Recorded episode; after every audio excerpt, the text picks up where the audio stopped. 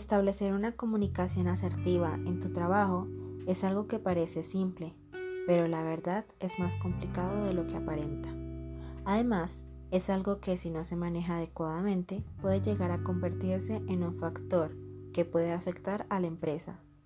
Soy Angélica Álvarez y en este podcast te indico cómo lograr una comunicación asertiva en el trabajo.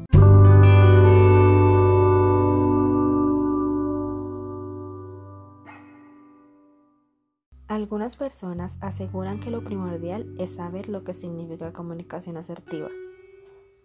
Una comunicación efectiva quiere decir que logramos transmitir un mensaje de manera que ésta cumpla con los objetivos necesarios.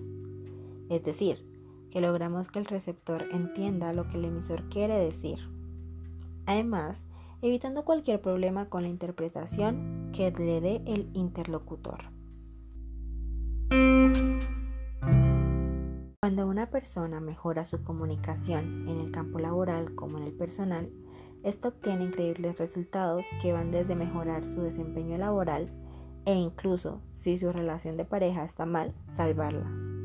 En las empresas, la comunicación asertiva hace que el clima laboral sea muy bueno y esto se transforma en un equipo mucho más eficiente.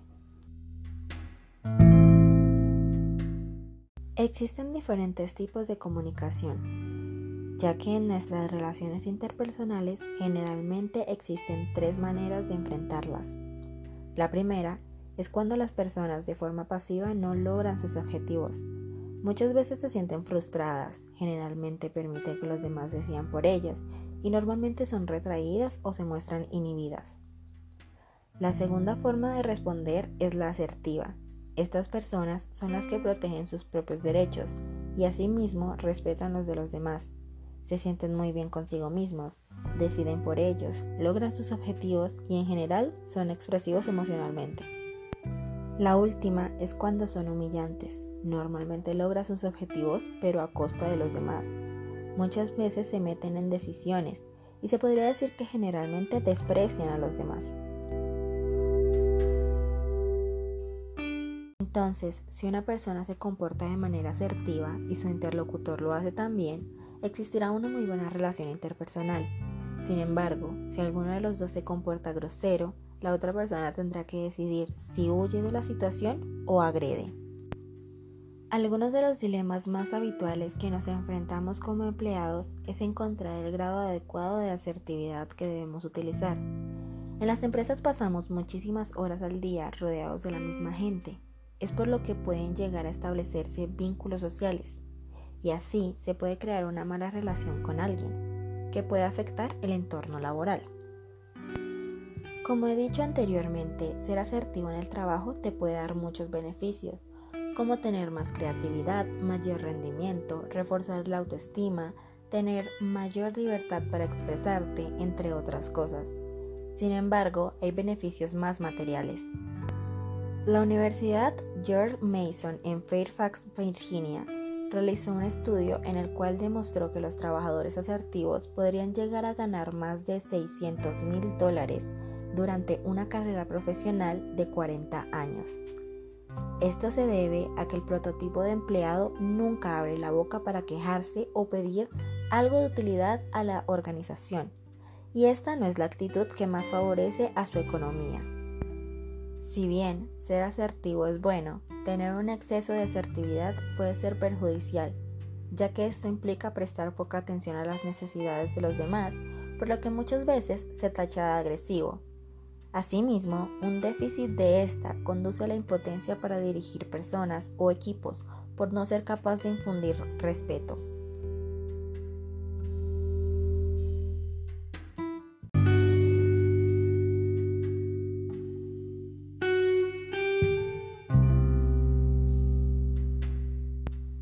Ahora te daré 7 tips para mejorar la asertividad en tu trabajo.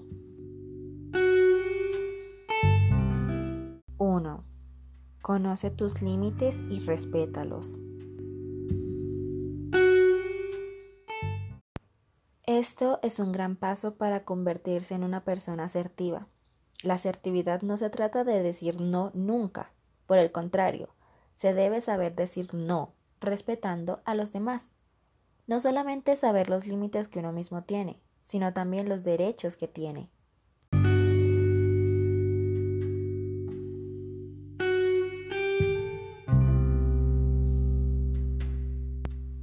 2. Inteligencia emocional mejorada.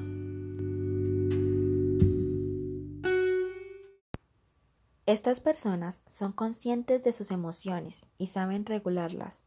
Es por esto que a la hora de relacionarse con los demás son buenas.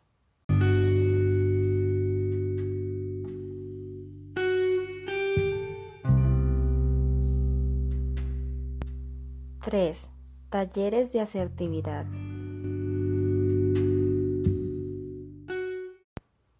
Esta habilidad se puede aprender.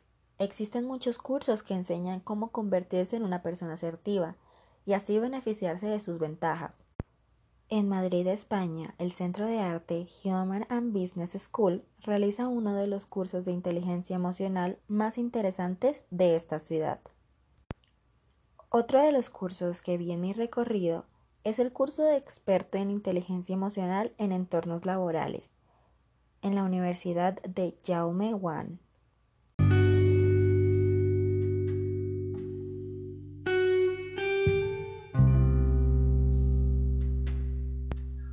4. Diferenciar entre comunicación asertiva, agresiva y ser consciente de esto. La asertividad hace referencia a cómo se dicen las cosas, aunque puede exponer su punto de vista. Aún así, no desprecia al otro interlocutor.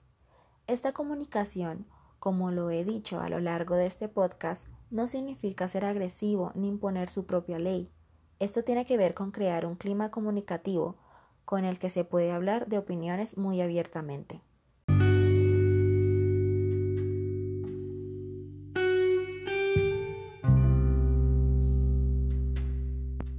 5. Escucha activa. Muchas veces pensamos que estamos escuchando a alguien, pero en realidad solo oímos. Este tip hace referencia a no solamente tener en cuenta lo que el interlocutor habla, sino también el lenguaje no verbal. Por este motivo, cuando una persona se expresa, no debemos interrumpir con nuestras opiniones. Asimismo, no pensar la respuesta antes de que éste haya terminado la idea.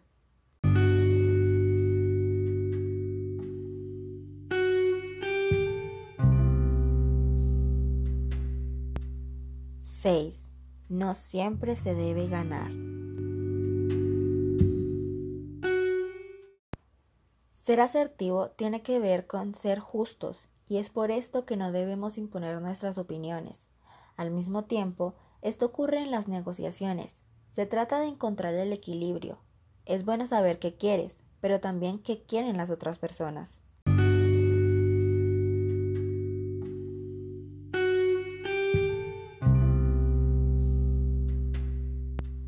7. Acepta las diferencias y al mismo tiempo reconoce que eres una persona valiosa.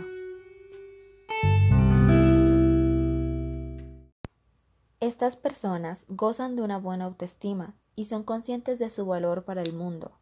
La confianza que se tiene por sí mismo debe ser muy alta para poder interactuar y abrirse con los demás. Respetarse uno mismo es imprescindible para poder respetar a los demás. Ser asertivo es necesario tanto en el entorno laboral como en lo personal. Espero que les haya gustado este podcast sobre la asertividad y que lo pongan en práctica.